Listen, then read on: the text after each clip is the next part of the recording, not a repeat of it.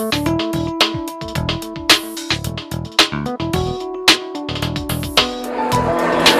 Hello, uh, my name is Ignacio Vargas. I'm from Mexico.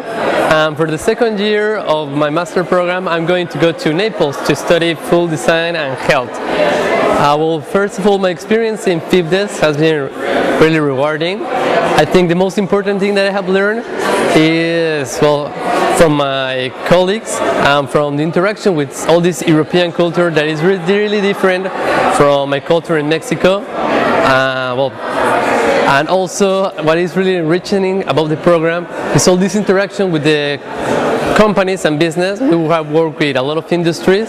We have done projects, for example, with Häagen-Dazs. We have teachers from industries, from Guinness, people that is really involved in the innovation process and there are experts in the field. So that makes the program really, really enriching it for us. I chose FIPDes because I consider innovation, especially in food, really important. Mostly in these times where a lot of countries have problems, well a lot of countries, speaking in Mexico especially, have problems with the food ingestion. We have a lot of people with overweight.